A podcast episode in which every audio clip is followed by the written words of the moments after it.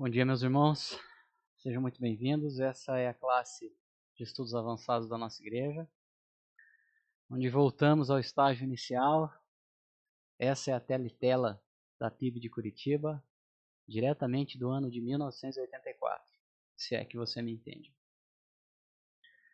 Voltando ao assunto principal, no ano de 2000 e Covid, estamos estudando as institutas da religião cristã Calvino, eu vou mostrar o livrinho aqui. Vou pegar aqui na Amazon. Que já está tirando livros que falam sobre pecados. Você está fechando, hein? Se você acha que isso é teoria da conspiração, sinto muito para você.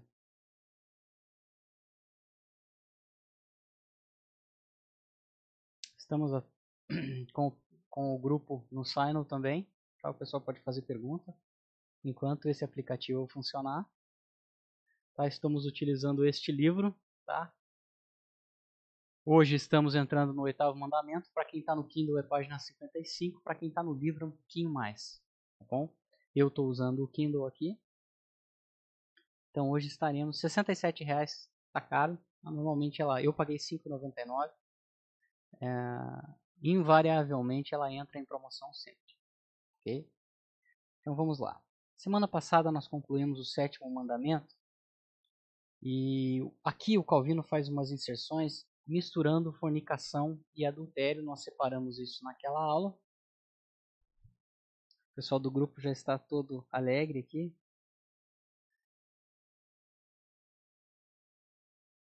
O link já está funcionando, ok? Pedi para alguém colocar, alguém aí do grupo colocar ah, no grupo do Simon, mas já está funcionando, o Gabriel já arrumou. Então vamos lá. Uh, a introdução da, das institutas ela é muito interessante, que o Calvino diz o seguinte, que o, os erros teológicos da história da igreja uh, e dos nossos irmãos judeus do Antigo Testamento são quando nós não conhecemos quem é Deus, não sabemos quem é Deus e não sabemos quem somos nós. Tá? Isso gera a, le nos leva a vários conflitos. Ó, já está funcionando aqui. Obrigado, Tatiana. Tatiane colocou aqui ah, o link da nossa sala. Então, assim, a, as maiores dificuldades são de não conhecer a Deus, erros teológicos, né? E não conhecer a nós mesmos. Ah, quando nos voltamos para a palavra de Deus e para esses livros clássicos, nós começamos a nos aproximar da realidade de Deus e dos homens. Porque o problema hoje né, que vemos aí da igreja, notadamente nessas ações que tem. Uh, vou dar um exemplo para vocês. Por exemplo, as concessionárias aqui em Curitiba estão abertas e as igrejas estão fechadas. Faz sentido isso? Tá? Então, uh, olhando para o mundo espiritual, uh, nada do que acontece é físico, é político, é ideológico. Tudo é espiritual. Tá? E hoje, voltando ao assunto do problema hermenêutico que o Calvino fala, o problema talvez não seja hermenêutico, ele seja de falta de conhecimento da palavra. Tá? Nós estamos no, no oitavo mandamento, mas eu quero lembrar qual era o primeiro mandamento.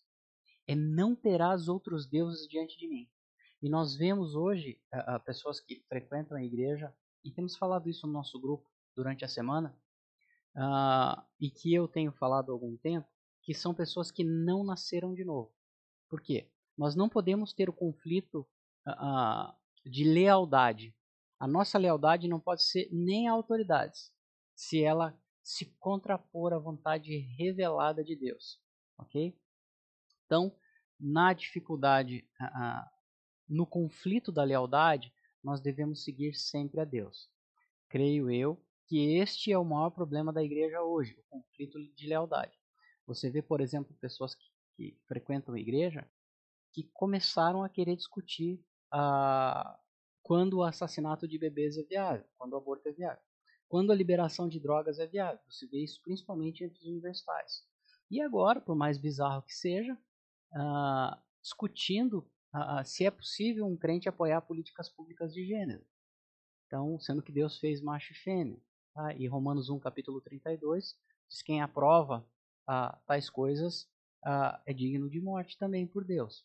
Então, assim, quando voltamos para a palavra de Deus, começamos a ter o conflito de lealdade entre o mundo que nos cerca e o Deus Todo-Poderoso que deixou claro que nós não podemos ter outros deuses.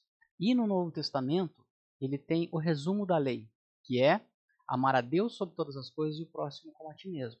O que nós vemos hoje é um conflito de lealdade onde pessoas que frequentam a igreja, mas que não são crentes, não nasceram de novo, uh, colocam o próximo acima de Deus.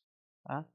Uh, e Jesus já falou isso lá em Lucas, né, que ele veio para trazer a espada e não a paz. Ok?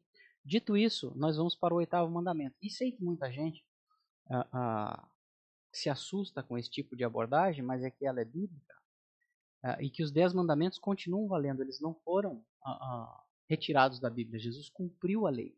Tá? É uma grande bússola para que os, os, os filhos de Deus se submetam à vontade soberana de Deus e não vivam soltos como querem, como é o mundo. O mundo quer viver longe de Deus e o mundo odeia Deus. Tá? Essa nova modalidade é uma novidade para mim, para a grande maioria das pessoas da sala aqui, em que pessoas que frequentam a igreja odeiam a Deus. Okay? O Paul Washer está falando isso há muito tempo, mas infelizmente eu achava que o Paul Washer era radical demais. Tá bom? Então vamos lá. Êxodo capítulo 20, versículo 15. Vocês do grupo participem, tá? Não ficar sozinho aqui, só falando. Nos acostumamos, né? Nós ficamos aí seis meses somente online, daí a sala voltou ao normal. Mas não, o, o Brasil Brasil não, né? Alguns locais não conseguiram se preparar. Né? É, eu lembro que em fevereiro, março do ano passado, havia uma, uma mentira repetida várias vezes. Né? O ministro da propaganda do Hitler que ensinou esse pessoal como fazer. Nós vamos ficar 30, 60 dias em casa para que o sistema de saúde se prepare e aí, depois que o sistema de saúde estiver preparado para receber todas as pessoas, uh, nós voltaremos à nossa vida comum. Passou um ano bilhões de reais, bilhões de reais foram distribuídos para pessoas perversas gastarem em corrupção e eles continuam trancando as pessoas em casa. Será que você vai continuar acreditando nisso? Mas tudo bem. Não furtarás. Então, aqui nós temos, já que nós estamos falando desses assuntos, em que o mundo tenta trazer uma cultura que ela não é bíblica, que ela não é divina. Aliás, uh, eu estava refletindo essa semana que existe um movimento que está querendo tirar o antes e depois de Cristo do tempo. Tá? É antes e depois da pandemia. Tá? Eu vou falar desse livro quase todo domingo aqui, que é um livro que fala, em minha humilde opinião, sobre escatologia, tá bom? de como o inferno está agindo. Recomendo você a ler. Eles estão, a partir da metade do livro, esse livro do Klaus Schwab, tá? do Fórum Econômico Mundial. Não é de site de teoria da conspiração, ele mesmo escreveu. Ele está deixando claro que é antes e depois. A partir da metade do livro, é antes e depois da era de antes e era de depois do Xing Ling vírus, ok? Que começa com C de China. Então, tá claro que não tem Deus no mundo dessas pessoas. E antes que você é, fale que isso é teoria da conspiração, vou pedir para você abrir a sua Bíblia em Daniel capítulo 7. Eu vou até colocar aqui, eu acho que é versículo 14. Daniel 7. Vou pegar na corrigida e fiel, tá? Eu acho que é 14. Vamos descer aqui.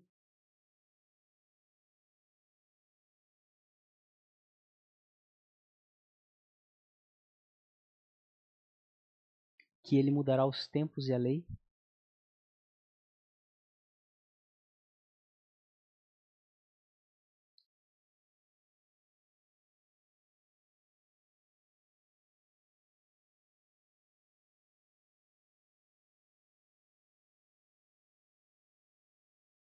Animal foi morto.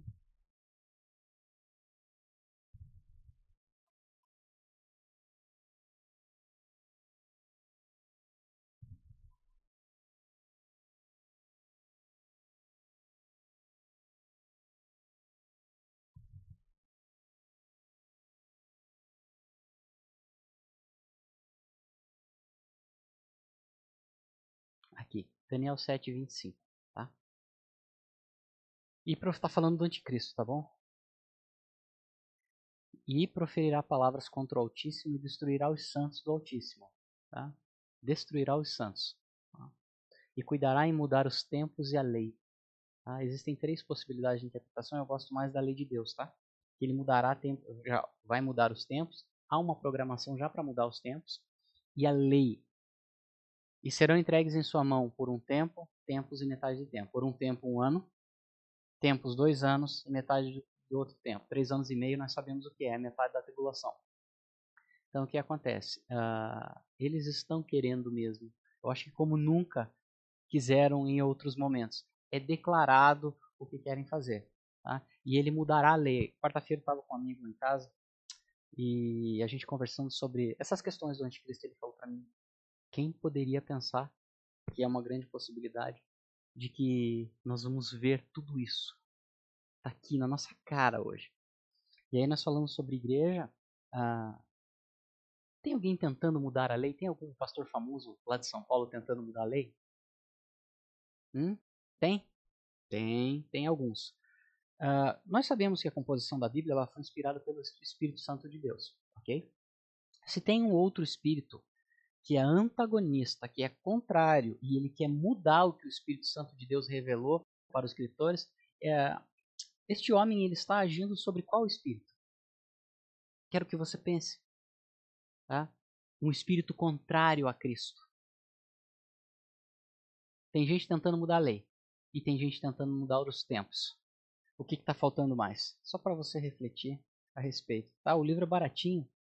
Se você tiver o, o Kindle limitado é zero, 24 reais, tá? Leia o que eles querem. Tá? E tá claro. Vamos voltar para as institutas. Não furtarás, ok? Então, assim, se você tem um crente, o Ben Shapiro, ele é judeu, uh, um palestrante lá dos Estados Unidos, muito voltado aí para a área acadêmica, ele sempre fala uma coisa, né? Ele é judeu e é praticante, é voltado para a lei de Deus. Se você se diz que é filho de Deus e você acha alguma desculpa específica para roubar algo dos outros, você provavelmente não entendeu a lei.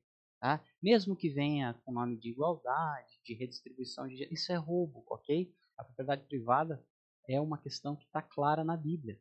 Tá? Isso não quer dizer que a gente não vai cuidar do pobre, que a gente vai cuidar do, do estrangeiro. Inclusive nós, né? Deus fala que é, é nós devemos lembrar que já fomos estrangeiros e cuidar dos estrangeiros. Isso não significa cuidar de pessoas que explodem locais, né? E casam com crianças de 11 anos, ok? Então vamos lá.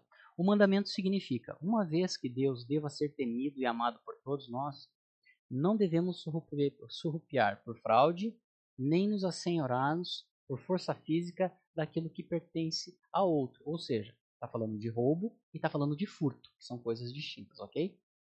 Não devemos subtrair dos incautos, quer por meio de barganha, ou seja, até um contrato uh, uh, que você não está sendo muito justo, o Calvino entende que isso é roubar, tá? quer por meio de contratos, quer que ainda vendendo por maior preço ou comprando por preço inferior, como se fosse algo barato daqueles que são ignorantes dos preços das coisas. Nem devemos de modo algum lançar mão da propriedade alheia, fazendo uso de alguma sorte de engodo, ok? Então, para os filhos de Deus, uh, roubo continua sendo um pecado, ok? Não mudou, a lei não foi atualizada, apesar de muitos ímpios que estão à frente de igrejas estão querendo atualizar a lei, a lei não mudou, ok? E haverá sim um peso de Deus sobre estes homens. Nessa conversa que eu tive com meu amigo quarta-feira, nós estávamos falando dos apóstolos, né? Eu falei para ele, eu tenho até medo do que Deus vai fazer com essas pessoas. Medo. Tá? Porque se não se arrependerem é, de mudar o evangelho descaradamente por uma coisa mais palatável e no final das contas uma coisa contrária a Deus. Porque se ele pretende agradar primeiro aos homens e depois a Deus, tem alguma coisa errada. Mas se há em nós algum temor ou algum amor para Deus, isso é uma coisa que eu gosto muito no Calvino, e nós estávamos conversando, inclusive, semana passada, depois que acabou a aula, uh, de pessoas que perderam o temor de Deus estão vivendo uma vida de pecado deliberado, uh, tentando modificar a Bíblia, né?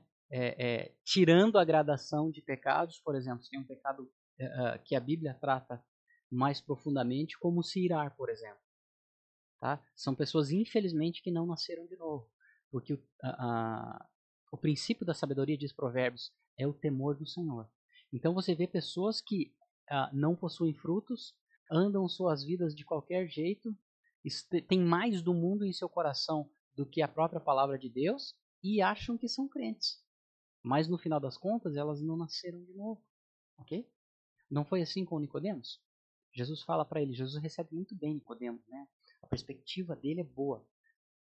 Você tem que nascer de novo. Diferentemente de como Jesus tratava os escribas, os fariseus, que era só na pancada.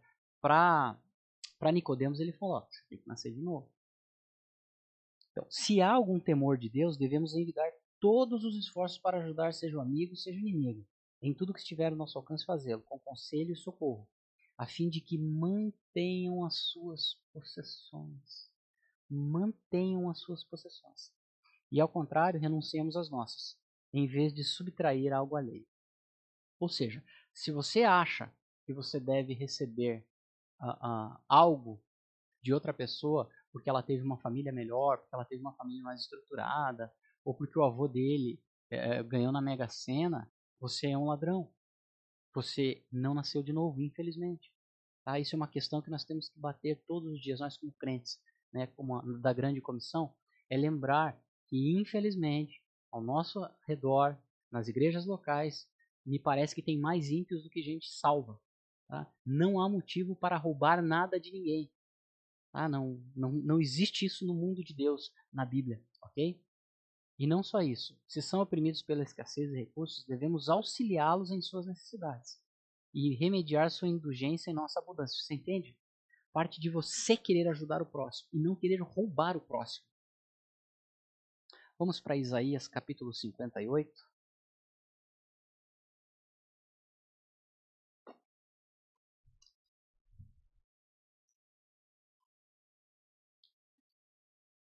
O pessoal tá muito assanhado aqui no grupo hoje, hein?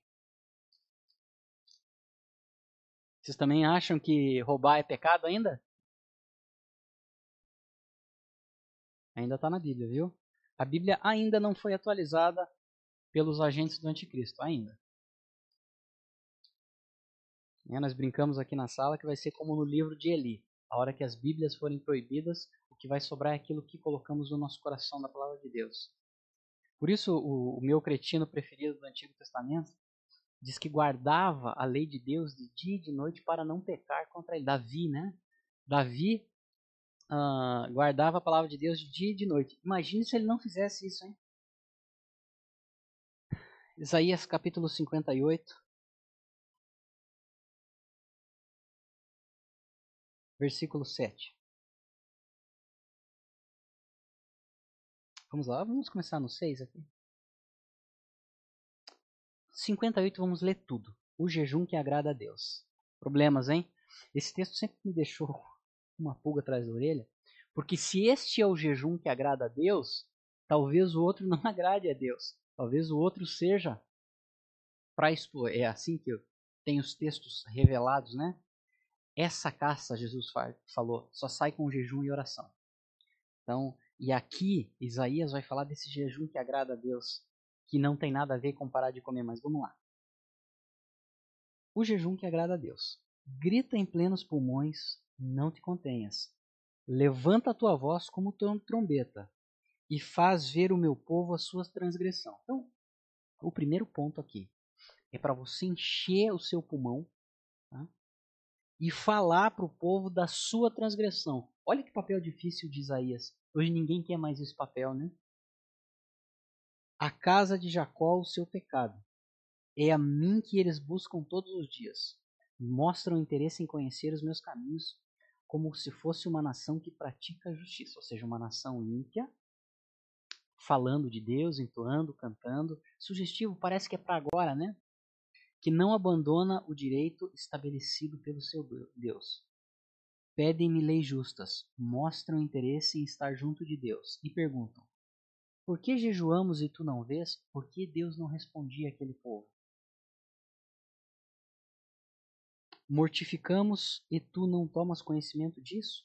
A razão está em que, no dia mesmo do vosso jejum, correis atrás de vossos negócios e explorai os vossos trabalhadores. Por falar em exploração aqui, ó, vamos, vamos falar do, do que está acontecendo no mundo hoje.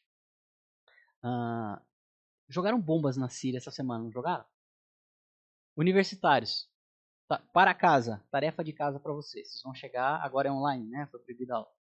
Você vai lá no, no aplicativo, no Zoom, você vai perguntar para o seu professor lá, aquele descoladão, se essas bombas que foram jogadas pela, pelo pacifista Biden e pela pacifista Kamala são bombas do bem, se são bombas do bem, ou se é do imperialismo estadunidense. Tem que falar estadunidense, tá? Universitários, eu quero retorno depois, hein?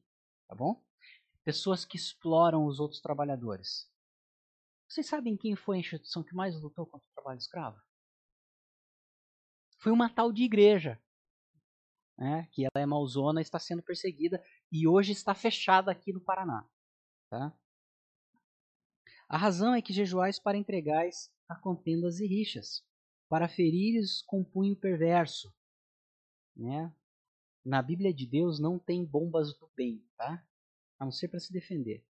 Se quereis que a vossa voz seja ouvida nas alturas, por acaso este o jejum que escolhi, o dia em que o homem se mortifique? Deus está perguntando. Por acaso esse inclinar da cabeça como um junco, e é esse fazer a cama sobre pano de saco e cinza? Acaso é isso que chamas jejum e dia, e dia agradável a Yahvé? Por acaso não consiste nisto o jejum que eu escolhi dois pontos, ou seja, é a explicação do jejum que Deus quer em romper os grilhões da iniquidade. Este é o jejum que agrada a Deus. Quem está falando? O próprio Deus. Não sou eu, só estou lendo, tá? Não fiquem chateados comigo, eu só sou leitor aqui. Não escrevi Isaías. Em soltar as ataduras do jugo, em pôr em liberdade os oprimidos, e de despedaçar todo o jugo? Não consiste em repartir o pão com o faminto, em recolher na sua casa pobres desabrigados, e investires aquele que vê nu, e não te esconderes daquele que é a tua carne? Se fizeres isto, ó, é uma condição.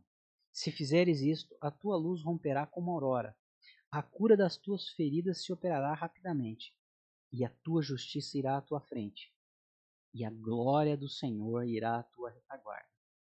Então clamarás ao Senhor e ele responderá clamarás por socorro e ele dirá: Eis-me aqui. Isto, se afastares do meio de ti o jugo, o gesto ameaçador e a linguagem iníqua. Se tu te privares para o faminto, se tu te se saciares o oprimido, tua luz brilhará nas trevas. Tá? Romanos capítulo 12, versículo 20. Alvino tem uma mania né, insaciável de de colocar Romanos aqui, não sei porquê. Romanos capítulo 12. Estamos no oitavo mandamento, que é não roubar. Bom?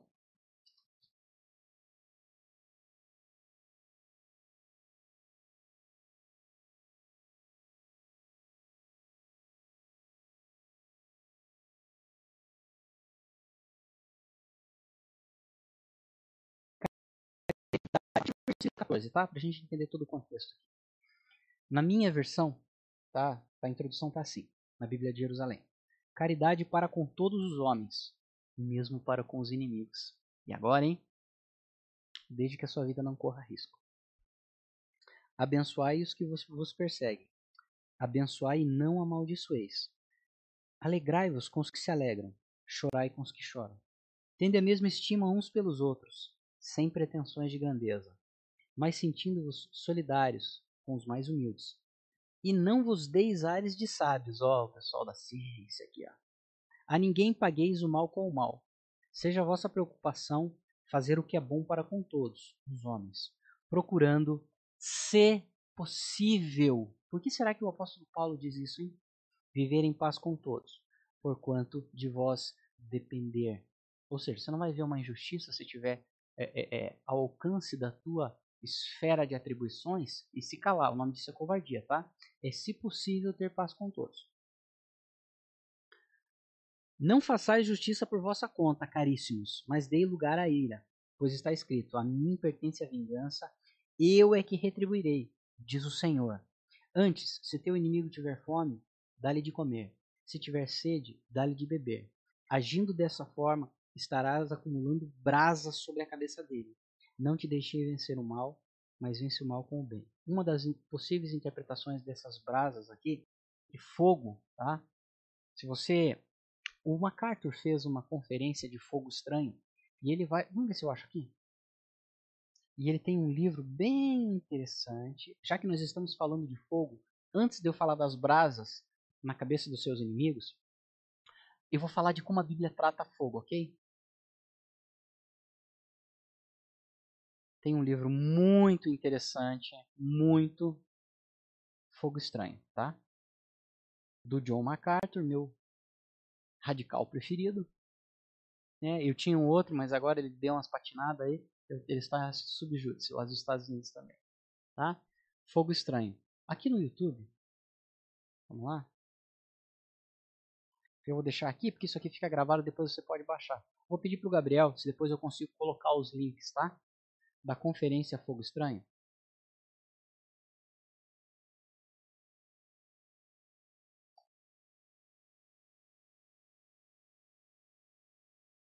que o MacArthur fez com outros homens. Ó, aqui é o Lawson, hein? Só gente grande.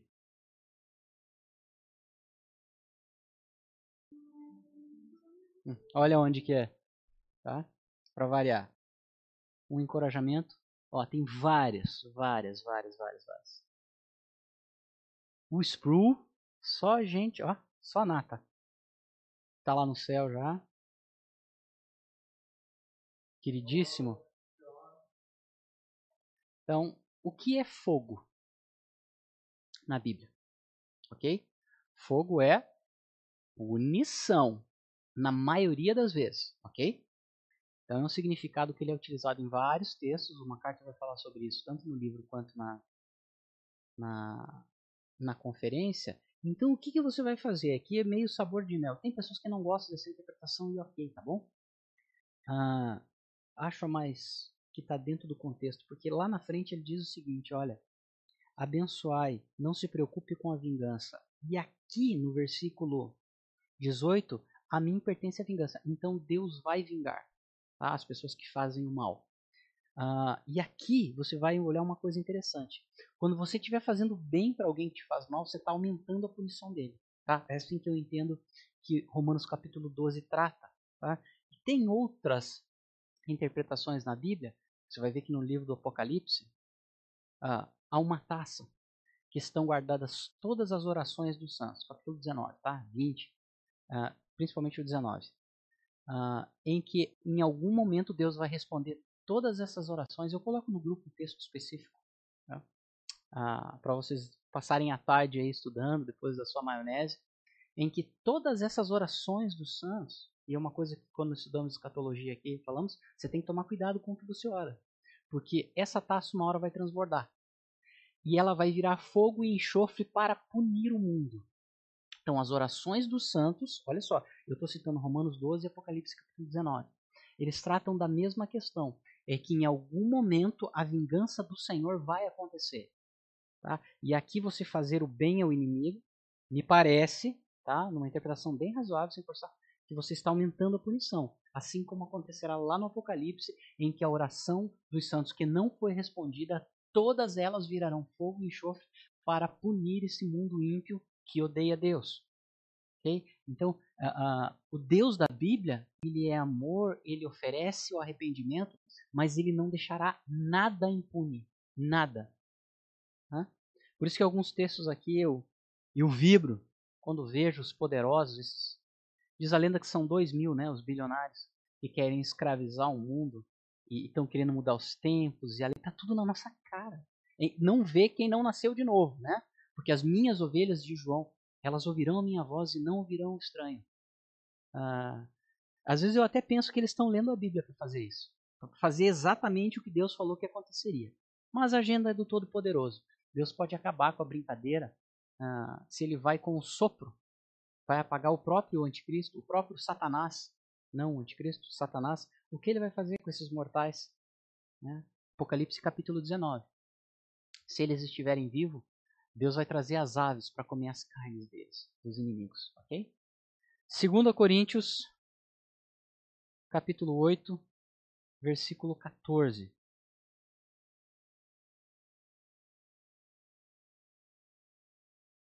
Não roubarás.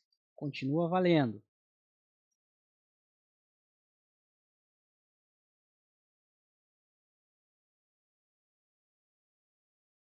Versículo 14.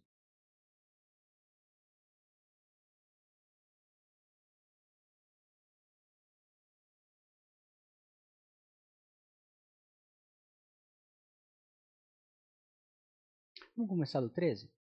Não desejamos que o alívio dos outros seja para nós causa de aflição, mas que haja igualdade. No presente momento, o que é para vós sobeja suprirá a carência deles, a fim de que o supérfluo deles venha um dia suprir a vossa carência. Assim haverá igualdade, como está escrito. Quem recolhera muito não teve excesso, quem recolhera pouco não sofreu penúria. Ah, não foi o MacArthur, mas eu estou de mal com o Piper, né? mas eu vou citar ele agora. Eu não consegui, né? Eu falei isso pro meu amigo, né? Os apóstatas são apostas. O Piper, quando dá umas escorregadas e fala coisas que são muito perigosas, para mim, por exemplo, e vocês sabem do que eu tô falando, uh, ele não é apóstata, ele é só um velhinho gaga, de tanto amor que esse homem gerou.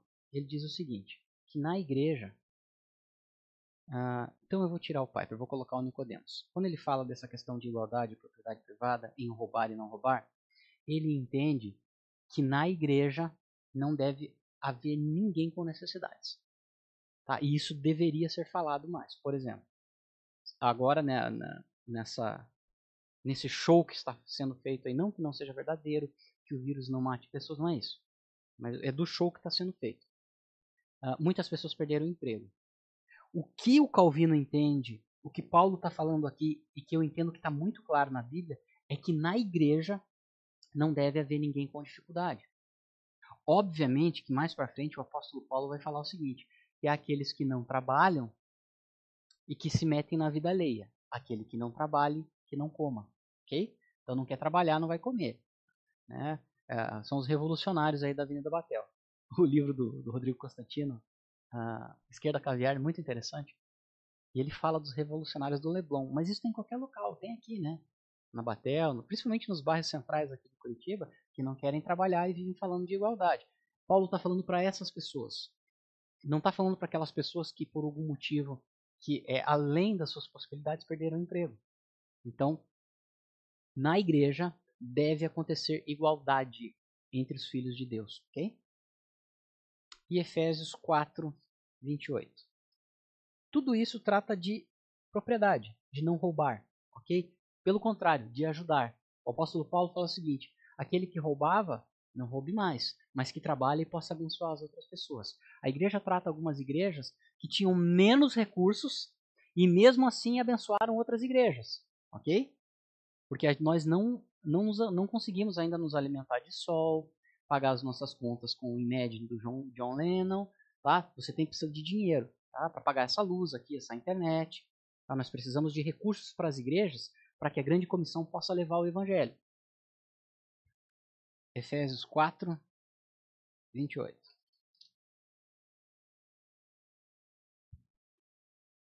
Apelo à unidade. Nova vida em Cristo.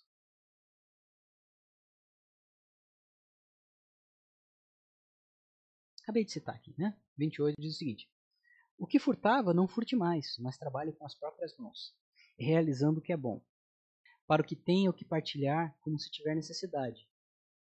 Então, assim, em vez de você querer roubar e invejar as coisas dos outros, vá trabalhar.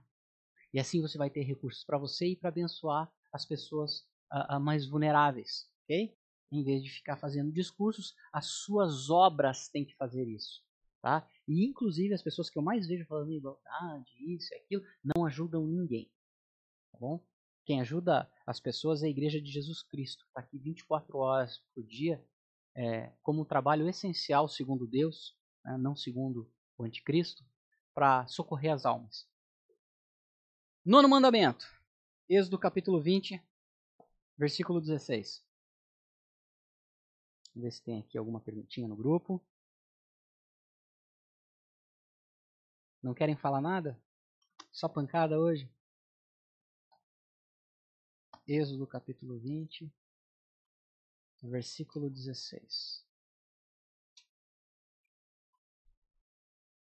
Não apresentarás um testemunho mentiroso contra o seu próprio. É, o mundo da mentira que nós estamos vivendo é mentira o dia inteiro na televisão, nos jornais e, infelizmente, nas igrejas.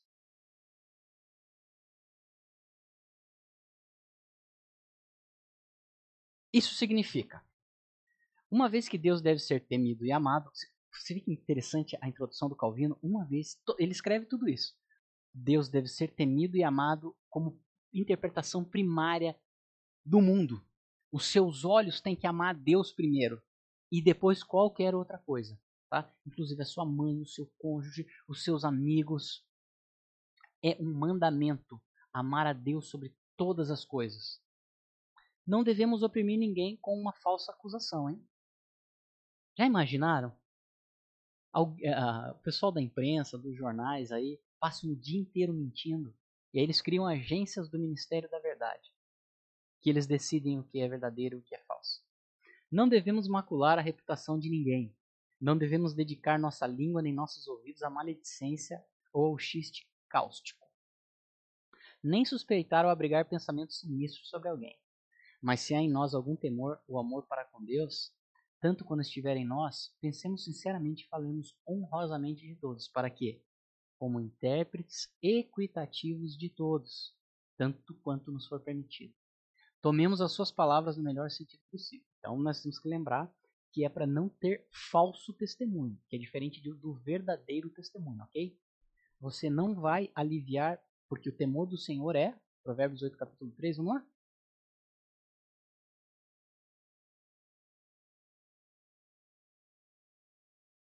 Provérbios capítulo 8, versículo 13.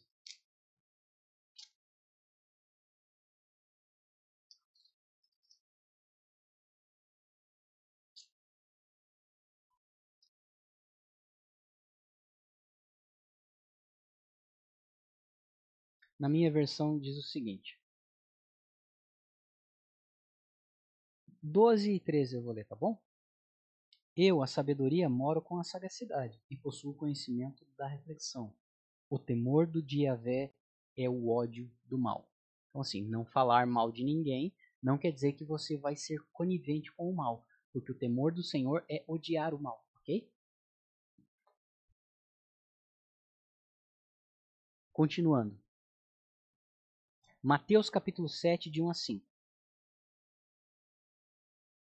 Deus, Marcos, Lucas, Mateus capítulo 7, de 1 a 5. Aqui a base de quem não quer se arrepender de uma interpretação errada. Não julgueis para não serdes julgados. Pois com o julgamento que com que julgais sereis julgados, e com a medida que medis serei medidos. Vou te fazer uma pergunta. Se você estiver julgando de forma justa e a sua medida for bíblica, você vai ser julgado pela medida bíblica. Então isso não é um problema, ok?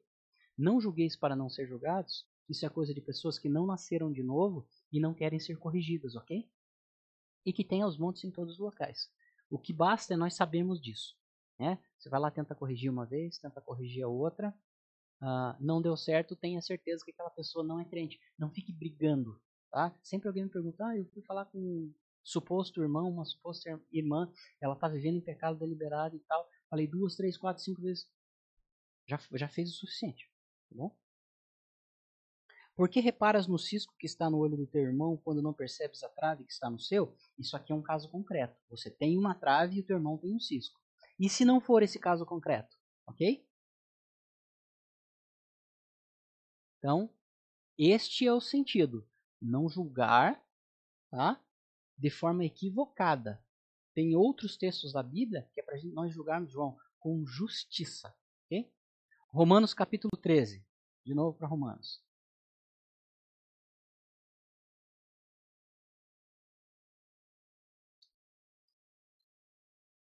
Lembrando que nós estamos no nono mandamento, tá? Não, não mentir contra outras pessoas.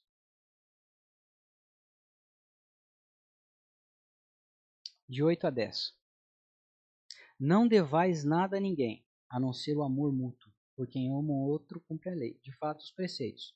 Não cometerás adultério, não matarás, não furtarás, não cobiçarás, e todos os outros se reúnem nessa sentença. Amarás o teu próximo como a ti mesmo. A caridade não pratica o mal contra o próximo, portanto, a caridade é a plenitude da lei. Se você estiver mentindo contra uma pessoa, dando um falso testemunho sobre ela, tá? você está infringindo quase todos os mandamentos. Sim. Uh, o que, que acontece? Uh, o Mário perguntou o seguinte: a fofoca deve ser incluída no novo mandamento? Essa é uma pergunta de foro semântico. Por quê? O que é fofoca? Aqui está falando de você mentir a respeito do outro. Eu entendo que vamos partir do pressuposto que a fofoca seja uma verdade. Tá? Ah, simplesmente você está espalhando algo que uma pessoa fez. Eu entendo que você vai ah, ah, pecar em é, não fazer ao próximo aquilo que você gostaria de fizesse. É o resumo da lei, olha aqui. Ó. Amarás o teu próximo como a ti mesmo. Paulo está falando aqui do resumo da lei. Então eu vou separar a fofoca da maledicência, ok? Então são duas coisas distintas, duas coisas pecaminosas, tá bom? Mas entendo que a, a, a fofoca não está inserida no, no mandamento. Romanos 14, versículo 10. Então tem várias passagens que tratam dos mandamentos e estamos no Novo Testamento.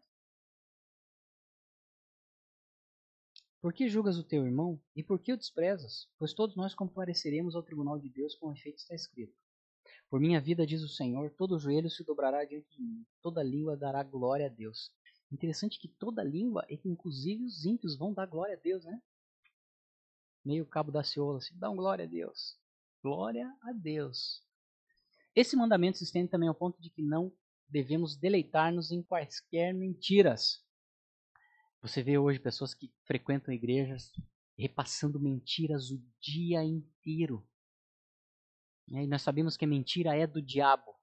Né? Essas pessoas, os frutos dela são do inferno. Tá? Nem exibir certa polidez bajuladora, nem nos acomodar em certas espécies de loquacidade polida e ociosa. Salmos capítulo 5, versículo 6. Vamos lá?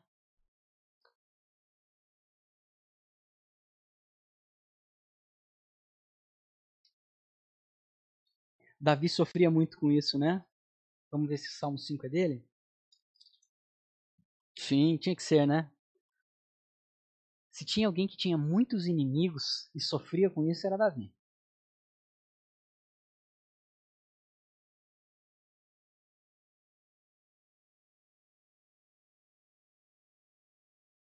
Vamos ler todo esse salmo aqui?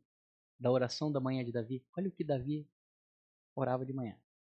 Yahvé, escuta as minhas palavras, considera o meu gemido. Ouve atento o meu grito por socorro, meu rei e meu Deus. Que oração maravilhosa, né? Não, Davi é, é o meu cretino preferido mesmo. É a ti que suplico, Yahvé. De manhã ouves a minha voz. De manhã eu me preparo para ti e fico esperando. Tu não és um Deus que goste da impiedade, o mal não é teu hóspede. Não, os arrogantes não se mantêm na sua presença. Odeias todos os malfeitores. Destrói os mentirosos. O homem sanguinário e fraudulento, e a o rejeita. Quanto a mim, por teu grande amor, entro na tua casa e me prostro em teu sagrado templo, cheio de temor. Então, olha só a oração de Davi. Então, primeiro ele está exaltando a Deus. Ele entra para falar com Deus, cheio de temor fala que Deus odeia os malfeitores. Deus odeia os malfeitores. Não sou eu que estou falando, é Deus que está falando, a Bíblia. Ele destrói os mentirosos. O homem sanguinário e fraudulento, e a vé o rejeita. Você está querendo saber quem são os rejeitados por Deus aqui? Lá da eleição? Está aqui, ó. Os mentirosos, os fraudulentos, os malfeitores. Tá? É, esse texto aqui é citado muito pelo Paul Washer provavelmente foi o primeiro homem que leu isso para mim. E na época eu achei isso um absurdo. E continuei estudando e descobri que era isso mesmo. E vamos lá, a bala de prata, o super trunfo dos mandamentos. Por quê? Vamos fazer de conta. Vamos lá para Êxodo capítulo 20? É o que eu sempre falo. Né? E fui socorrido em Santo Agostinho, em Confissões, porque o meu apóstata preferido, eu tenho meus cretinos, os apó... ele escreveu um livro, Confissões de um Pastor. Tá? onde ele inclusive conta que ele, que ele traiu a esposa dele e tal e tal e tal. Eu não leio mais esse homem, tá? Mas eu li muitos livros. O homem tem um uh, processamento mental sofisticado uh, e creio hoje que ele é um apóstolo. Então, e aí eu fui conhecer Agostinho, porque ele era baseado no Confissões de Santo Agostinho, em que trata essa questão do nosso coração, de que nós não nos tornamos pecadores porque erramos isso ou aquilo. Errar é, é pecar é errar o caminho. Mas nós estamos nessa condição e por mais que nós lutemos, nós não chegaremos a uma plenitude perfeita sem pecado, porque a nossa natureza é pecaminosa, tá? Então vamos lá. Vamos fazer de conta que você é um crentão que está lutando, como disse o Martin Lloyd Jones, todos os dias contra si mesmo. Tá? Você não está lutando contra o pecado, é contra você. Você é o inimigo. Tá bom? Primeiro mandamento. O que eu gosto do decálogo é que Deus sempre lembra que nós somos, né? Lembra a introdução das institutas? Saber quem é Deus e saber quem somos nós. No decálogo, versículo 1, capítulo, é, Êxodo capítulo 20, versículo 1 diz o seguinte. Deus pronunciou todas essas palavras dizendo, Eu sou Yahvé teu Deus, que te fez sair da terra do Egito, da casa da escravidão. Então a introdução Deus está falando, olha, isso aqui sou eu, e você é escravo, que foi salvo por mim, ok? Não existe outra relação contratual entre Deus e os homens. Essa é a nossa relação com Ele. Nós somos pecadores, fomos criados à sua imagem e semelhança, pecamos e fomos resgatados por Ele. E agora devemos obediência, temor, honra e glória ao Deus Todo-Poderoso. Não existe outra relação, ok? Isso não quer dizer que Ele não vai abençoar, que Ele não vai te perdoar, que Ele não vai amar, mas essa é a primeira relação, nós não devemos inverter. Tá? Não terás outros deuses diante de mim. É possível você lutar contra isso? tá? contra esse mundo caído que quer perverter a palavra de Deus, que quer perverter crianças, que quer perverter o mandamento uh, de roubar, que quer perverter o seu coração. É difícil. Você pode conseguir fazer isso, não ter outros deuses. Não fará para ti, para ti imagem. É possível você não fazer imagem? É possível. Você não fazer nenhuma imagem. Tá? Tira o pôster do. O, o, os livros do Roger Federer da sua mesa, é uma imagem. Tem que tirar. Não te prostrarás diante de outros deuses. É possível você fazer isso? Possível. Não te prostituirás diante de outros deuses. É possível? É possível. Começou a ficar mais difícil, hein? Não pronunciarás o nome de Deus em falso. Quantas pessoas você fala, eu juro por Deus, sendo que não pode jurar. Deus é minha testemunha. Claro que em alguns momentos isso é verdadeiro.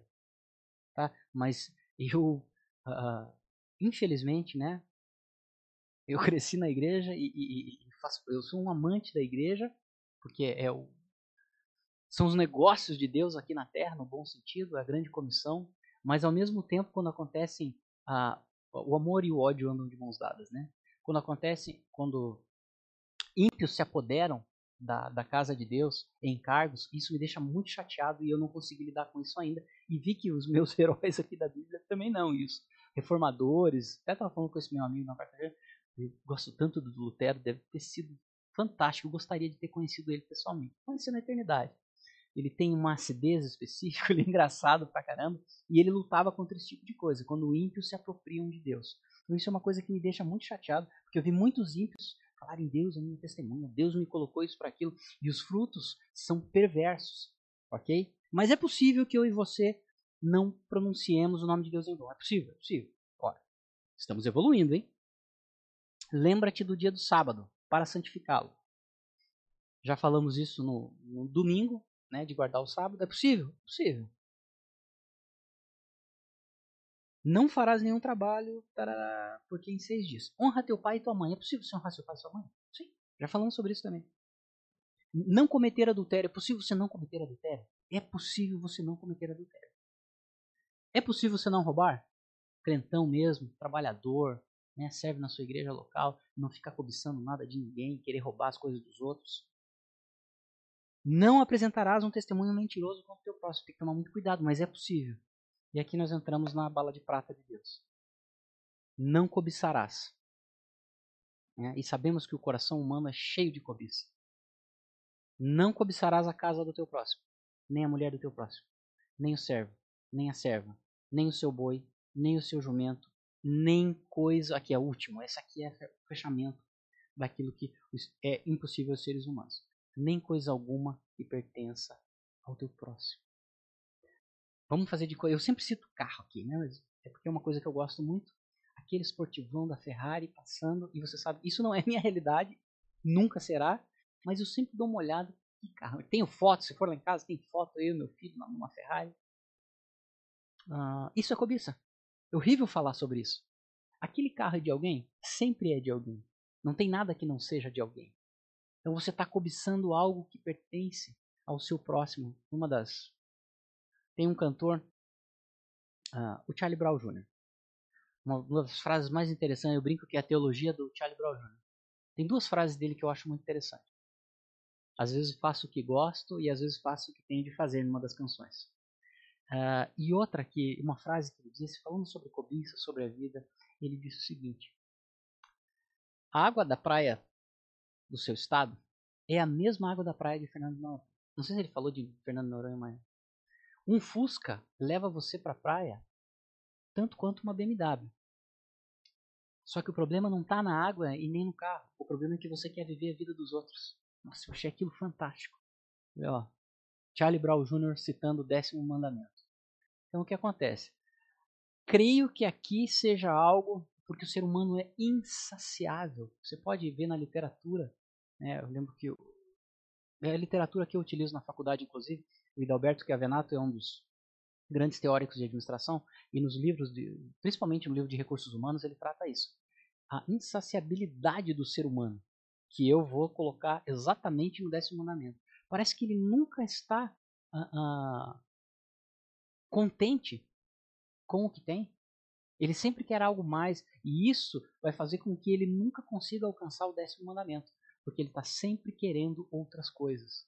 Nunca é o suficiente para ele. E para mim também, infelizmente. Tá?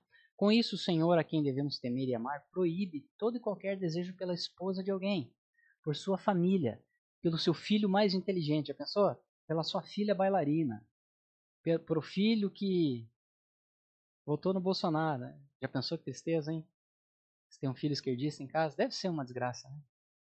Possessões ou em qualquer outro bem. Dessa maneira, ele proíbe muito mais.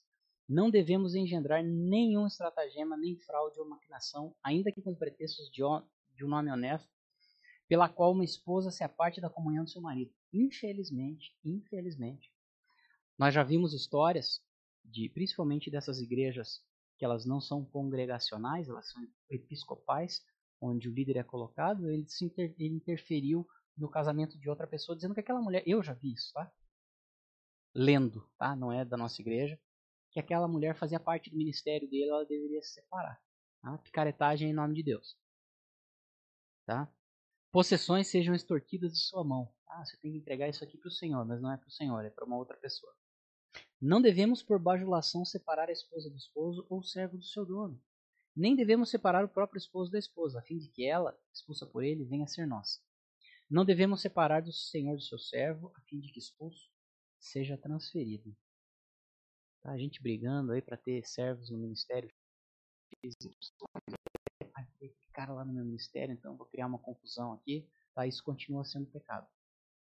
Não devemos usar de quaisquer truques desse gênero, aos quais estão acostumados os homens avaros, ou seja, os avarentos, os cobiçosos. Não há dúvida que há terminantemente proibida a ação de uma obra que se proíbem até a vontade e o pensamento de possuirmos. Esses homens avarentos, nós estávamos falando né, na minha unidade militar esses dias. Todos estão lendo, né? Quarta revolução industrial do Paul Schwab. Todo mundo começou a ler sobre isso agora. Uh, e principalmente o The Great Wizard. Esse livro é é como antes e depois do quando você lê o mínimo, tá? Que você precisa saber para não ser um idiota. É um livro de antes e depois que te dá outros outra perspectiva de vida, principalmente se você lê isso logo saindo da faculdade, uh, de como esses homens são avarentos. E nós estávamos conversando sobre isso. O que leva essas pessoas que já são bilionárias a quererem escravizar o mundo? Tá? E aí um, um irmão católico falou o seguinte, um irmãozão mesmo, crentaço. Inclusive temos a mesma idade. Ele falou assim: Isso é falta de Jesus Cristo, aquele silêncio, né? Aquele silêncio dos milicos, todo mundo conversando sobre estratégia de guerra, o que, que esses caras estão fazendo, porque toda guerra ela é política, né? O, o, o Mao Tse Tung disse isso. Política é guerra sem sangue. Guerra é política com sangue. É uma das frases que ele disse. Então, assim, é a falta de Jesus Cristo que faz com que esses homens sejam avarentos. Ele já tem o suficiente para muitas gerações. E por que querem mais? Porque tem Satanás em seus corações. Tá? Porque não tem a lei de Deus. Consequências práticas. Alguém colocou alguma coisa no grupo aqui?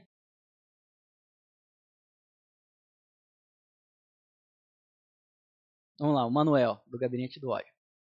Teologia do Charlie Brown Jr. Que pena que esse homem morreu. Eu vi uma vez ele falando. Eu achei que ele tinha se encontrado com Jesus Cristo. Mas não sabemos o que aconteceu. Espero que esteja no céu. O Fusca te leva no mesmo lugar que a BNW. Cachorro quente mata a fome da mesma forma que caviar. Água de qualquer praia salgada como a de Fernando de Noronha. Você só não aproveita a sua vida porque quer ter a vida dos outros. Chorão. E falou do cachorro quente, que é uma coisa maravilhosa também. Muito boa consequências práticas de toda de todo o decálogo da lei de Deus. Tá? A regra que nos proíbe de cobiçarmos as possessões alheias também deve aplicar-se de maneira a fim de que cada pessoa possa, segundo sua vocação, cumprir os seus próprios deveres e prestar a outrem ao que pertence o seu ofício. Aqui, ó. Ao mesmo tempo que o apóstolo Paulo trata né, de que é, ninguém na igreja pode passar dificuldade, ele também fala de que tem que trabalhar. Vamos lá para Efésios 4? Que é ser um radical de extrema direita hoje, ter emprego, não ser usuário de drogas, ter uma família, ter uma igreja local.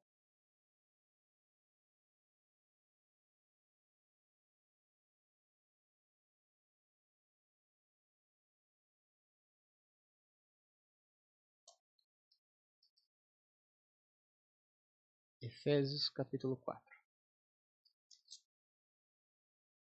Exortação. Vamos ler todo o capítulo 4 de Efésios aqui? Apelo à unidade. Lembrando que a igreja. Aí nós temos que olhar todo o contexto. A igreja de Éfeso era muito boa doutrinariamente. Mas nós vemos lá no Apocalipse que o amor havia acabado. Tá?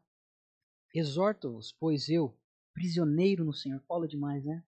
Andares de modo digno da vocação que foste chamados, com toda a humildade e mansidão, com longanimidade, suportando-vos uns aos outros com amor, procurando conservar a unidade do espírito pelo vínculo da paz. Aqui Agostinho, né?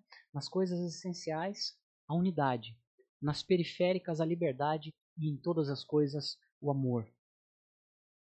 Há um só corpo e um só espírito. Nós cantamos isso muito tempo, né? Um só corpo, um só espírito. Assim como isso não quer dizer ecumenismo com apóstatas, tá? Mas há um corpo de Cristo, um só Espírito. E Espírito aqui com letra maiúscula, ou seja, o Espírito Santo de Deus. E assim como há uma só esperança da vocação a que fosse chamados. Há um só Senhor, uma só fé, um só batismo. Há um só Deus e Pai de todos, que está acima de todos, por meio de todos e em todos. Mas a cada um foi dada a graça pela medida do dom de Cristo. Por isso que se diz: tendo subido às alturas, levou cativo o cativeiro e concedeu dons aos homens. Eu vou ter que citar, eu estava tentando não fazer isso. Uh, quando você faz o coffee do Olavo de Carvalho, e muita gente fala que ele fala palavrão, até meu filho se assustou.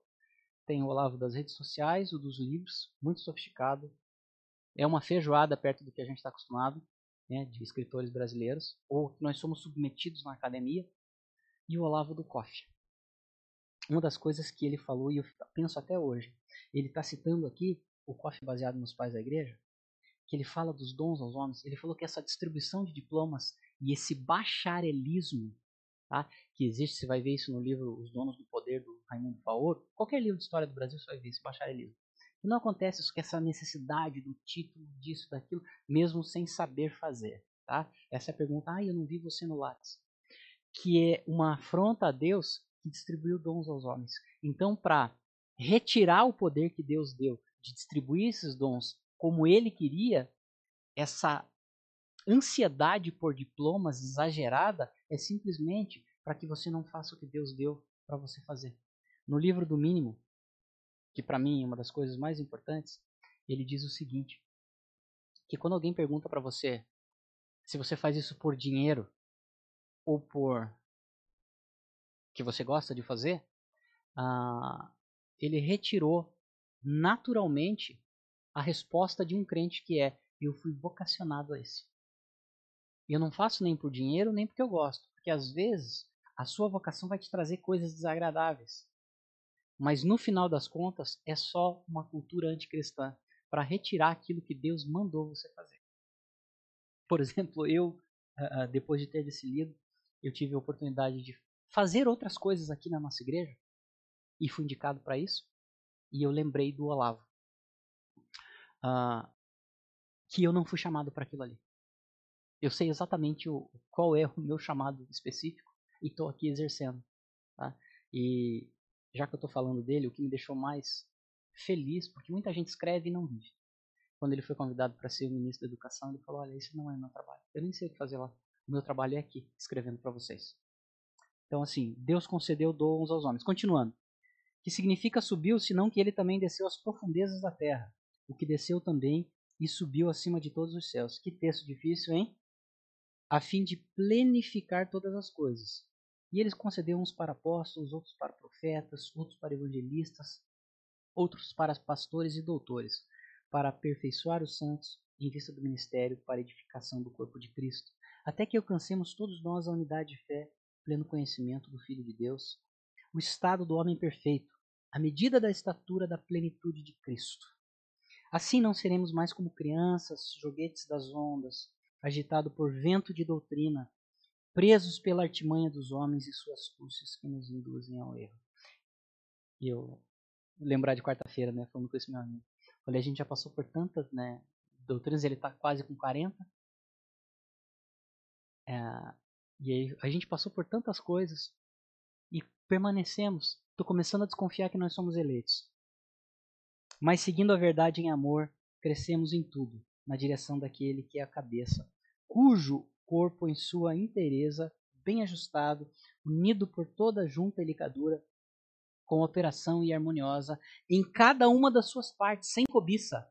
Tá? Não cobiçar. Cada uma das suas partes. Você está feliz com aquilo que Deus deu para você fazer. Ok? E unido por meio de toda junta e ligadura, com operação harmoniosa em cada uma das partes, realiza o seu crescimento para a sua própria edificação e amor. Vamos lá. Luciana. Será que não tem um limite? Uma Ferrari sempre vai ser linda e a gente sempre vai achar isso. Obrigado por você me defender, tá, Lu? Será que o pecado não está em desejar exageradamente? Sim deve ter uma linda de, uma linha de corte. Sobre essa linha de corte, eu vivo isso, tá? Às vezes a gente quer só comprar alguma coisinha simples ou tal, e aí é, eu lembro que uma vez eu estava para comprar um carro, e aí eu tinha o meu limite. Aí conversando com a minha esposa, eu falei, ó, acima de tanto é pecado. Ela deu risada. Então assim, onde está esse limite? Esse é o problema. Porque às vezes, vou citar o Lutero, na teologia luterana, você usufruir das coisas boas da terra é você ser abençoado por Deus. É você trabalhar duro. Você estudar, se dedicar, ser uma pessoa competente. E, obviamente, isso vai ter o retorno de promoção, de uma vida um pouquinho mais confortável. E você vai poder comprar essas coisas. Então, esta linha de corte que é o nosso problema. E eu não sei onde ela está. E se alguém souber, me ajude. Então, eu sempre penso, né? O crente é aquele que tem o livre-arbítrio amarrado na palavra de Deus. Ou seja, será que eu não estou fazendo isso aqui para ostentar? Será que eu não tô, será que eu preciso disso? Né? E obviamente eu vou lembrar do Paul Washer. Uh, ele deu um testemunho uma vez. Os testemunhos do Paul Washer sempre ficam batendo na minha cabeça. Uh, ofereceram um dinheiro para comprar um carro bom para ele. E aí aquilo me atingiu, porque eu gosto de carro, todo mundo sabe disso. E sempre gostei desde menino. Me preocupava mais com a roda do meu carro do que com. Enfim. Ofereceram o dinheiro para ele e ele tem um carro velho. Eu é uma caminhonete que ele tem, meio furgão. E ele falou: Olha, invisto isso em missões. Eu tenho, acho que o carro dele é da década ou de 80 ou de 90. Deve ser uma caminhonete a diesel que dura muito tempo. Depois eu vou até colocar no, colocar no grupo. Ele falou assim: invistam isso em missões. O carro que eu tenho é suficiente para me deslocar e para levar minha família e para eu ir pregar. Aquilo foi uma facada em mim. Então eu fiquei pensando: qual é a linha? Eu sei que a linha do Paul Washer é muito próximo da, da, da plenitude da perfeição, que nem ele alcança. Ele diz isso.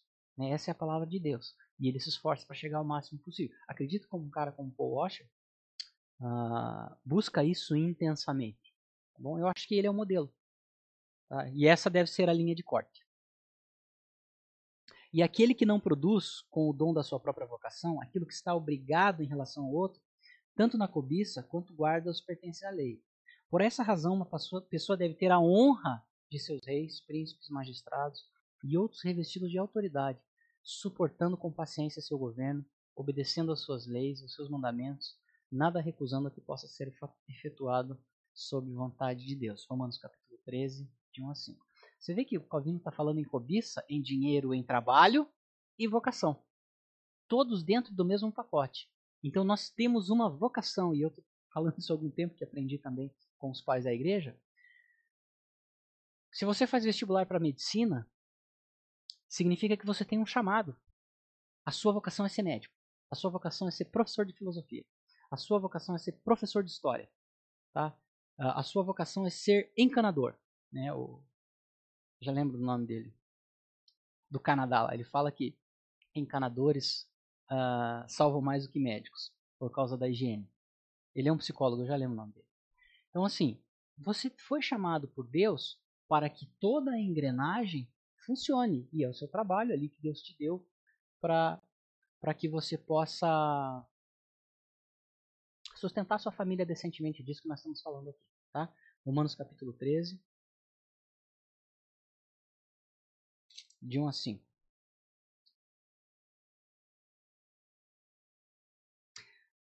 Cada um se submeta às autoridades constituídas, pois não há autoridade que não venha de Deus, e as que existem foram estabelecidas por Deus. De modo que aquele que se revolta contra a autoridade opõe-se à ordem estabelecida, e os que se opõem atrairão, atrairão sobre si condenação. Os que governam incutem medo quando se pratica o mal, não quando se pratica o bem. Queres então não ter medo da autoridade? Pratica o bem e delas receberá elogios, pois ela é instrumento de Deus para te conduzir ao bem. Jordan Peterson, tá? É o nome do, do psicólogo e palestrante. Se, porém, praticares o mal, ou seja, roubar, teme, porque não é à toa que ela traz a espada. Ela é instrumento de Deus para fazer justiça e punir é isso mesmo, Augusto, é o Jordan Peterson. Tá? Primeira de Pedro 2. Primeira de Pedro é perigosíssima, hein? Essas duas epístolas de Pedro aqui tem, são muito densas, têm um conteúdo por vezes assustador. 13 e 14. Sujeitai-vos a toda instituição humana, por causa do Senhor, seja o rei como soberano, seja os governadores como enviados seus para punição dos malfeitores e para louvor dos que fazem bem.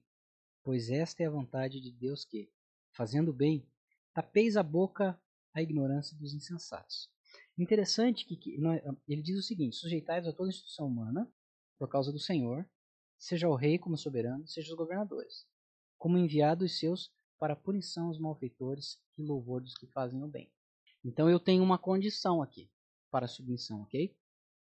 São aqueles que punem os malfeitores e louvam os bens.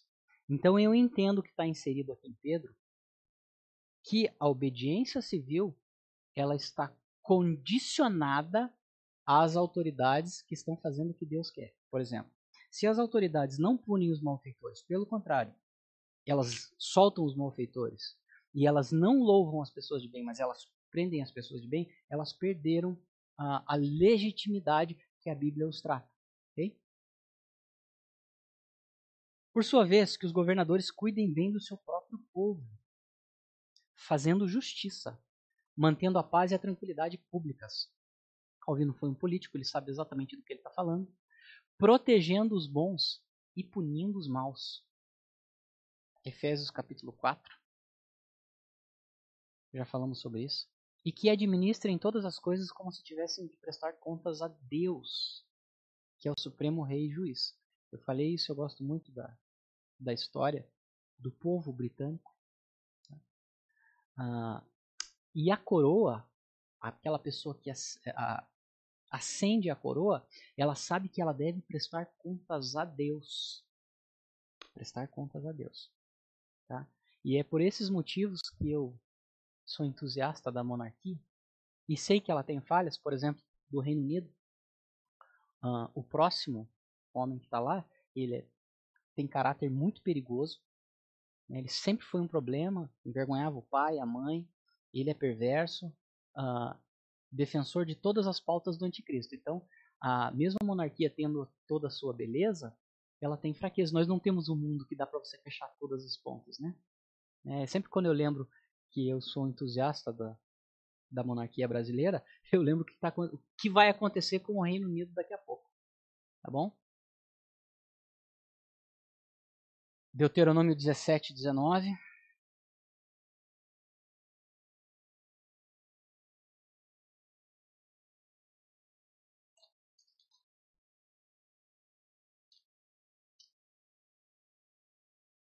Calvino traz muito essas questões, né?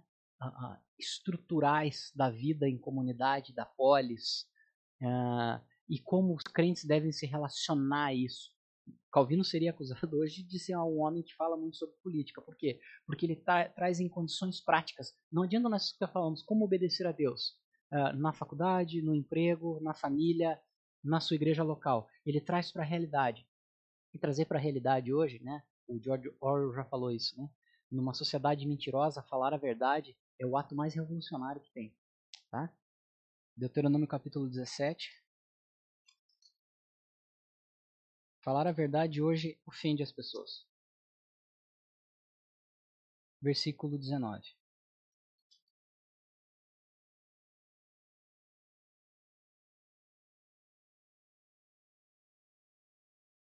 Ele ficará com ele e ele lerá todos os dias da sua vida.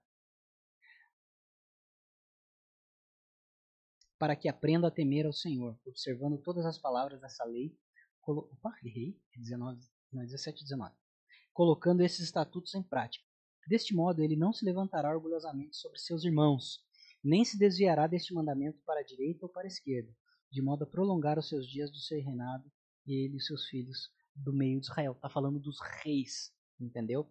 Aqui, para a esquerda ou para a direita, não é o que você está pensando, é para não vacilar, ok? Para não ficar vendo esses ventos o rei é alguém que vai servir ao povo, ok? E como nós vivemos numa república, os crentes hoje, né? Tem uma dor no meu coração em falar isso. Vivemos uma república. Uh, nós não temos esse conceito. E aí nós temos o quê? Ímpios que ascendem sem esse compromisso com Deus. ok? Lembra que o Calvino fala aqui mesmo? Que, ó povos, que podem escolher seus magistrados, ou seja, seus poderes civis, tratem de não abrir mão uh, deste direito e escolherem ímpios inimigos de Deus. É uma recomendação do Calvino. Sempre tem ímpios. Então você vai por exclusão. Quem são os ímpios? Quem quer matar crianças, quem quer ideologia de gênero e quem quer liberar drogas para os filhos dos outros. Então esse você já deve excluir. O que sobrar, sobrou. E às vezes sobra só pessoas que falam palavrão, tá? Mas é melhor do que o outro lado. Continuando. Eu sabia que ler as institutas ia, ia nos lembrar dessas coisas. Que os bispos e ministros das igrejas atendam fielmente ao ministério da palavra, sem adulterar o ensino da salvação. Tá? 2 Coríntios 2, 2 17. Então, olha só, tudo isso é vocação. Rei é vocação, ministro é vocação. Sem cobiçar o posto do outro. Tá? Eu acho que aqui não tem linha, né? Segunda Coríntios Lucas, João, Atos, Romanos. 2 Coríntios, capítulo 2, versículo 17. Vamos a partir do 14, para pegar o texto inteiro. Graças sejam dadas a Deus, que por Cristo nos carrega sempre em seu triunfo, e por nós expande em toda parte o perfume do seu conhecimento. Em verdade, somos para Deus o bom odor de Cristo, entre eles que se salvam entre aqueles que se salvam e aqueles que se perdem. Para uns, odor que a morte leva à morte. Para outros, odor da vida que leva à vida. E quem estaria à altura de tal missão? Não somos como aqueles muitos que traficam a palavra de Deus, é antes, com sinceridade, como enviados de Deus, que falamos na presença de Deus em Cristo.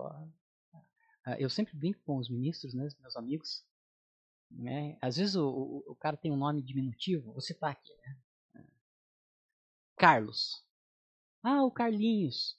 Aí eu brinco, não, Carlão. Por que Carlão? Porque um ministro batista nunca é diminutivo. Né? Em sua maioria, os meus amigos são batistas, né? Os presbiterianos estão estão quase apostatando, os meus amigos. Viraram todos progressistas, mas tudo bem, vamos lá. Em suma, os que exercem autoridade com bons pastores sobre suas ovelhas. 1 Timóteo 3, de 1 a 5.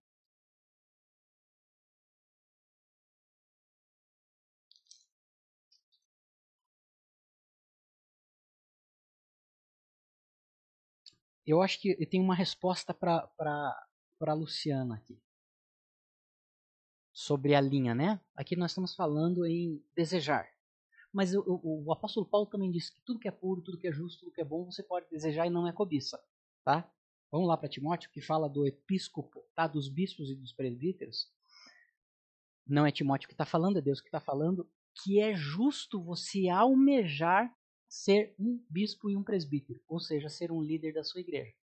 Ou seja, talvez o que a Luciana falou aqui deve ter uma linha entre você simplesmente cobiçar e você querer uma coisa boa uma coisa justa, uma coisa que glorifique a Deus. Eu acho que esse deve ser a linha, tá? De corte. Tá? Agora eu não consigo. Vamos lá, vamos voltar para a Ferrari. Como é possível você querer ter uma Ferrari para a glória de Deus? Eu acho que a Ferrari é para você sentir muito prazer em dirigir aquele, aquele monstro. Tá? Não sei se isso pode ser usado para a glória de Deus. Tá? Eu, eu, eu, e a minha preocupação é o seguinte: esses testemunhos que você vê. Antes eu era assalariado, cortavam minha luz, eu andava de sapato furado, eu torcia para o Atlético. Não, o Atlético é rico agora, né? E agora eu tenho tantas empresas, Deus me deu esse carro. Eu acho que esse não é um testemunho válido. O testemunho válido era: eu tinha uma vida de pecados, eu machuquei muita gente, eu ofendi a Deus com meus pecados, e hoje Deus transformou o meu coração e eu estou lutando para viver para a sua glória. Ok? Então, esse é o testemunho de, do cristão da conversão, do perdão dos pecados, uh, da união com a sua igreja local. Um testemunho quando você troca de galera. Antes eu andava com galera do mal, agora eu estou andando com o meu povo, que são os filhos de Deus, que congregam na minha igreja local. É um testemunho. Ok? A minha preocupação desse testemunho com a Ferrari é que ela se torna um outro evangelho, tá? que segundo a Bíblia é maldito. Então vamos lá. O episcopo, fiel a esta palavra, se alguém aspira ao cargo de episcopo, boa obra deseja. Então eu já estou separando, eu tenho um caso concreto de algo que não é cobiça. Vamos dar um exemplo. Você vê lá o um garotão aqui. Aí o cara vem no domingo, vê o pastor Pascoal pregando, né, pregação expositiva, uh, muito conhecimento, ele tem frutos, tem a vida dele, tem uma igreja local a vida inteira. Aí eu quero ser igual a esse cara quando eu crescer. Isso não, já não é cobiça. Por exemplo, isso é almejar ser bispo e presbítero. Então eu já estou separando. É preciso, porém, que o episcopo seja irrepreensível, esposo de uma única mulher, sóbrio, cheio de bom senso, simples no vestir, hospitaleiro, competente no ensino, nem dado ao vinho, nem briguento, mas indulgente, pacífico, desinteresseiro. Que saiba governar a sua própria casa, mantendo os filhos na submissão com toda a dignidade. Pois se alguém não sabe governar a sua própria casa, como cuidará da igreja de Deus? Que não seja recém-convertido, a fim de que não se ensoberbeça, e incorra na condenação que cabe ao diabo. Além disso, é preciso que os de fora lhe deem bom testemunho, para não cair no descrédito e nos laços do diabo. Vocação. Que o povo, por sua vez, receba como mensageiros e apóstolos de Deus, prestando-lhes aquela honra da qual o Senhor tem por dignos, e lhes deem aquelas coisas necessárias à sua manutenção. Mateus 10, 10.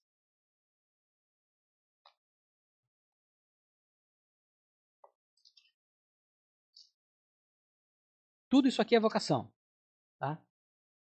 Calvino está entrando em um ponto específico aqui da cobiça e da vocação.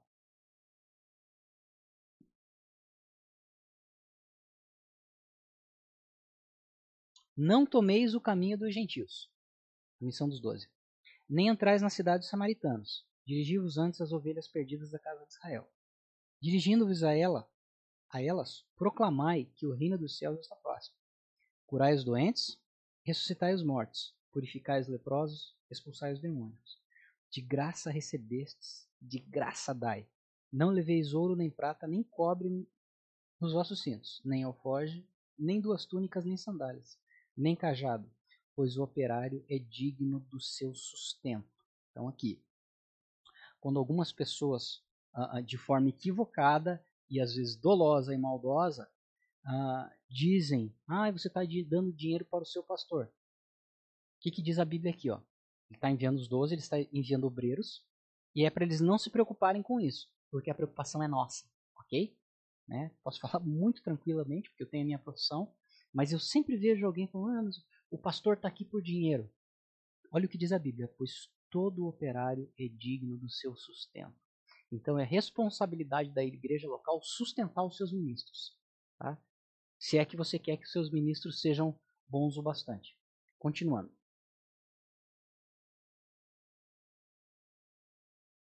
Que os pais façam tudo para alimentar, instruir e governar os filhos que lhes foram confiados por Deus. Olha só. A questão da paternidade na Bíblia é que Deus confiou a você para você cuidar do seu filho. Então não é possível um pai que se diz crente que não orienta seu filho, que é um omisso em casa. O que significa, provavelmente, é que ele não é crente, que não nasceu de novo, o pai e a mãe, ok? Não provocando suas mentes com desumanidade e crueldade, nem incitando contra os pais, mas acalentando e abraçando seus filhos com tamanha mansidão e bondade que moldem seu caráter como o dos pais. Aí os caráter dos pais tem que ser bom, né? E já dissemos que os filhos devem obediência a seus pais. Por quê? Porque representam a Deus que os jovens reverenciem os idosos. Aqui, ó, aqui é a questão da, da, da, da contracultura cristã. Ah, naqueles livros que eu falei lá, ah, que eu entendo que são os tentáculos da besta, é juventude, a liderança é juventude. Por quê? Porque a juventude é mais manipulável. Ou você não foi manipulado na faculdade. Tá? Todo mundo que já saiu da faculdade já aceitou que foi enganado em muitas áreas, principalmente na questão espiritual. É, essa é a maior preocupação dos pais hoje, em enviar seu filho para a faculdade para que aqueles agentes de Satanás fiquem colocando minhoca na cabeça dos seus filhos. Né? Falei isso com meu amigo quarta-feira e meu filho não gostou muito. Eu falei que nós, como pais, hoje estamos fazendo muito mais forças que os nossos pais fizeram quando nós estávamos na faculdade. Porque era algo meio velado e tal. Dependendo do curso que eu fiz administração, não tinha, mas era velado. Meio anticristão e tal. Em, em algumas áreas não pode, você não pode citar a Bíblia, isso e aquilo. Agora não, agora é declarado. Então nós temos que fazer muito mais força para que os nossos filhos não sejam tomados por Satanás. E aí o que, que você vê aqui é que há uma inversão de que o velho é aquele que não sabe nada, o cara de cabelo branco é um retrógrado. Eu vejo isso né, na geração do meu filho pessoas de 20 anos, primeiro, segundo ano de faculdade, mandando os outros estudar. Não, tem que estudar mais. Vem cá, meu filho, você não teve tempo de ler nada ainda. Ok? Então, toda sociedade onde não há o respeito dos jovens pelos mais velhos, como é da Bíblia, nós já falamos isso na aula retrasada, inclusive a correção ao ancião é como pai. Vamos fazer de conta que existe um pastor, mas um ancião ele deve ser corrigido como um pai. Essa a, a, essa sociedade, essa igreja local se desequilibra. Por quê? Porque este não é o modelo de Deus. Assim como o casamento que não é o modelo de Deus é desequilibrado, a criação de filhos que não é do, do modelo de Deus é desequilibrado, a sociedade que não é do modelo de Deus, ela é sempre desequilibrada. Ok? Que os jovens reverenciem os idosos, como o Senhor sempre quis que os idosos fossem dignos de honra. Tá? Isso é coisa de sociedade de quinto mundo. Achar que as pessoas. Eu gosto, né? Já que eu falei do Reino O Churchill se aposentou com 80 anos. Talvez o homem mais importante na área política de guerra, que fez com que até agora fôssemos livres. Tá? Ah, você vê gente muito jovem, só fazem bobagens, não estão preparados, não tem tempo. Mas o que, que os grandes poderes querem? Eles querem alguém manipulado. Não querem alguém que diga, peraí. Isso aqui é, é um absurdo que vocês estão querendo. E não é científico. Ok? Igualmente que os idosos guiem com a insuficiência dos jovens com a sua própria sabedoria e experiência, ou seja, as quais excedem dos mais jovens, não acossando com asperezas ou gritos, mas temperando sua severidade com mansidão. Isso aqui eu vou fazer o merchan da minha profissão, né? Tem pessoas que foram importantes para mim, espero estar sendo importante para pessoas no começo da carreira hoje, que muitas decisões que eu fui tomar, eu pensei, eu já falei, meu chefe tem 12 anos a mais do que eu, às vezes eu vou tomar uma decisão e converso com ele. Pessoas que, for, que mentorearam vocês, elas ficam para a vida inteira, tá? Cria um vínculo, uma amizade com quem foi teu instrutor, quem fez parte da sua formação no exército, que creio eu seja o modelo de Deus. Por isso que dá muito certo lá, tá? Você vai tomar uma decisão, você sempre vai pensar em termos práticos, né? Para quem está trabalhando, tem que decidir, sempre é mais difícil do que para quem está sentado lá no sofá jogando videogame. Ok? Então, este modelo eu acho fantástico. Você vê em sociedades mais avançadas que são os mais velhos que aceitam. E é daí, desse modelo que o Calvino fala, da minha vida profissional, que eu brinco que teólogo bom é teólogo morto. Não existem super teólogos de 20, 30, 40 anos. São muito jovens ainda não tiveram maturação para saber. Né? Daí a minha questão com o MacArthur. Né? Ele já tem idade suficiente, o Nicodemos, essas pessoas. Ah, é com eles que nós devemos aprender. Pessoas que possuem frutos. E o Calvino fala muito sobre isso. Né?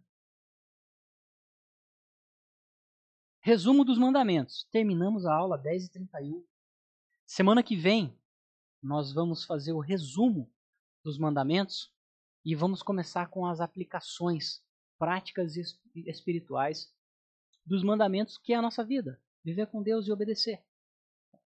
É, nesse meu papo aí de quarta-feira a gente estava conversando. Né? Acho que todos nós, né, tem uns livros, hoje está tudo muito fácil, tem internet, se vê pregações das, dos melhores teólogos. Uh, nos cabe agora obedecer. É a vida prática do crente. Tá bom? Vamos orar? Deus Todo-Poderoso, muito obrigado por esse domingo. Obrigado porque ainda podemos nos comunicar com os nossos irmãos. Peço que o Senhor intervenha na saúde pública do nosso país.